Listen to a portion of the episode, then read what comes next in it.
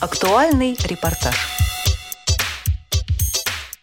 В Москве состоялся круглый стол, посвященный вопросам получения высшего образования людьми с различными формами инвалидности. На встрече также обсуждали проблемы трудоустройства и участия людей с ограниченными возможностями здоровья в культурной жизни страны. Выступая на круглом столе, вице-президент Всероссийского общества слепых Лидия Абрамова отметила поддержку государства в получении образования детьми с ограничениями по здоровью. 57 субъектов Российской Федерации в этом году должны ввести в строй э, школы порядка 100 тысяч учебных мест. Большое внимание уделялось это на доступность э, этих новых э, школ и реконструированных школ для обучения детей-инвалидов различных нозологий. Я должна сказать, что вот то, что касается высшего образования – Могут ругать единый государственный экзамен, но он как раз людям с инвалидностью позволил конкурировать при поступлении в высшее учебное заведение, потому что единый государственный экзамен, он показывает уровень образования людей с инвалидностью.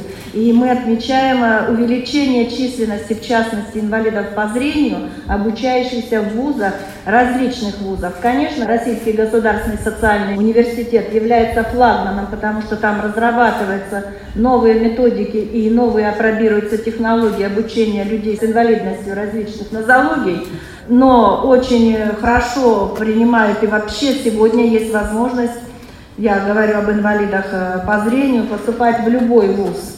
И у нас учатся в Институте нефти и газа в Уфе. То есть, э, естественно, это наша Российская Академия, специализированная Академия искусств. Сегодня э, Московский психолого-педагогический университет, где обучаются в том числе инвалиды по зрению. Во Всероссийском обществе слепых серьезное внимание уделяется и до профессиональной подготовки инвалидов по зрению. На базе учреждений дополнительного профобразования ежегодно проходит обучение более 200 человек. Ресурсным центром для обучения инвалидов по зрению стало реабилитационное учреждение в Волоколамске. Появились новые профессии, сегодня востребованные профессии – это компьютерные технологии – очень перспективная профессия, которая обучает на базе культурно-спортивного реабилитационного комплекса ВОЗ, это компьютерная аранжировка. Очень хороший процент трудоустройства инвалидов по зрению по этой профессии. Мы обучили за последние три года 106 инвалидов по зрению, 48 из них трудоустроены или имеют э, договора на выполнение определенных работ. Конечно, здесь уже говорилось об обилиндексе. Действительно, это прорыв в трудоустройстве и вообще в повышении престижа инвалида по зрению в профессиональном уровне. Сегодня поворачиваются работодатели. То, что касается особенно инвалидов по зрению, они не знают о возможностях людей с инвалидностью по зрению в плане трудоустройства. Ну, похвастаюсь, что из более чем 500 участников второго национального чемпионата Обилимпикс 38% это были инвалиды по зрению. Это стало возможно, потому что на базе Центра реабилитации слепых в Волоколамске, двух филиалов в Бийске, Алтайского края и Железногорске, Курской области, мы предварительно провели конкурс профессионального мастерства по восьми компетенциям, включенным в программу Абилимпикс. И победители нашего конкурса стали участниками второго национального чемпионата Абилимпикс рассказала вице-президент ВОЗ и о трудоустройстве людей с инвалидностью по зрению. Всероссийское общество слепых с первого дня образования огромное внимание уделяло трудоустройству инвалидов по зрению. До перестройки инвалиды по зрению первой группы могли работать только, то есть они имели право работать, хотя всем нам в справке в ТЭК, тогда было в ТЭК, писали нетрудоспособен. Мы провели большую работу, чтобы эту формулировку поменять и написать «может работать в специально созданных условиях». В 1975 году Всероссийское общество слепых за решение проблем трудоустройства инвалидов по зрению было награждено Орденом Трудового Красного Знамени.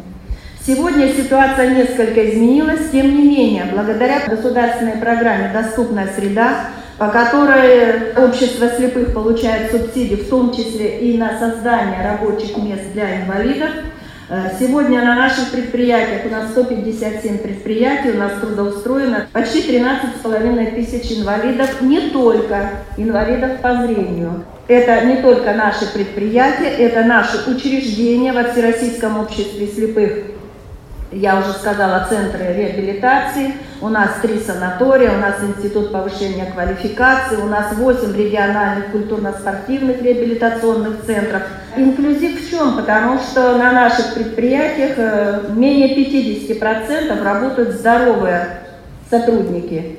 Главное условие, что не менее 50% должны работать инвалидами по зрению. Поэтому у нас уже осуществляется многие годы, обществу уже более 90 лет, 93, мы как раз интегрированное трудоустройство осуществляем. Высокий профессиональный уровень представители Всероссийского общества слепых показывают в культурных и спортивных мероприятиях. Мы проводим э, массу всевозможных всероссийских конкурсов, э, фестивалей, где мы видим очень высокий уровень, профессиональный уровень. Среди инвалидов по зрению есть и заслуженные работники культуры, есть и заслуженные артисты России. И вот э, ситуация, которая сегодня складывается, очень хорошо, что вот в РГСУ дополнительными условиями для получения бюджетного места в пределах квоты для инвалидов учитываются эти факторы.